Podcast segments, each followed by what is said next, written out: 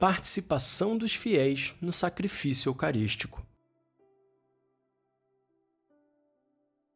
É necessário, pois, veneráveis irmãos, que todos os fiéis tenham por seu principal dever e suma dignidade participar do santo sacrifício eucarístico, não com assistência passiva, negligente e distraída, mas com tal empenho e fervor que os põe em contato íntimo com o sumo sacerdote como diz o apóstolo, tende em vós os mesmos sentimentos que Jesus Cristo experimentou, oferecendo com ele e por ele, santificando-se com ele.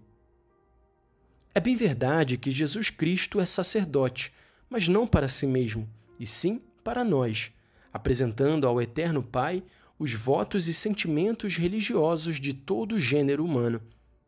Jesus é vítima, mas por nós substituindo-se ao homem pecador. Ora, o dito do apóstolo: alimentai em vós os mesmos sentimentos que existiram em Jesus Cristo, exige de todos os cristãos que reproduzam em si, enquanto está em poder do homem, o mesmo estado de alma que tinha o divino redentor quando fazia o sacrifício de si mesmo, a humilde submissão do espírito, isto é, a adoração, a honra, o louvor e ação de graças à majestade suprema de Deus. Requer, além disso, que reproduzam em si mesmos as condições da vítima, a abnegação de si conforme os preceitos do Evangelho, o voluntário e espontâneo exercício da penitência, a dor e a expiação dos próprios pecados. Exige, em uma palavra, a nossa morte mística na cruz com Cristo de modo que possamos dizer com Paulo: Estou crucificado com Cristo na cruz. É necessário, veneráveis irmãos,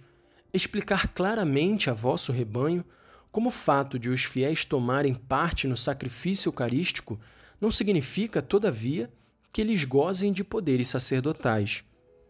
Há de fato em nossos dias alguns que, avizinhando-se de erros já condenados, ensinam que em o Novo Testamento se conhece apenas um sacerdócio pertencente a todos os batizados e que o preceito dado por Jesus aos apóstolos na última ceia, fazer o que ele havia feito, se refere diretamente a toda a igreja dos cristãos e só depois é que foi introduzido o sacerdócio hierárquico. Sustentam, por isso, que só o povo goza de verdadeiro poder sacerdotal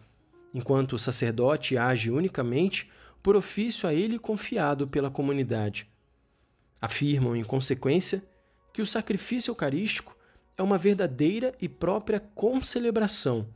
e que é melhor que os sacerdotes concelebrem junto com o povo presente do que, na ausência destes, ofereçam privadamente o sacrifício.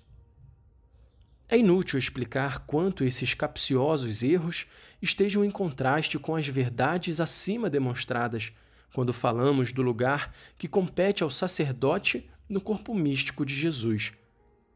Recordemos apenas que o sacerdote faz as vezes do povo porque representa a pessoa de nosso Senhor Jesus Cristo, enquanto é cabeça de todos os membros e se oferece a si mesmo por eles. Por isso, vai ao altar como ministro de Cristo, inferior a ele, mas superior ao povo. O povo, ao invés, não representando por nenhum motivo a pessoa do Divino Redentor, nem sendo mediador entre si próprio e Deus, não pode, de nenhum modo, gozar dos poderes sacerdotais.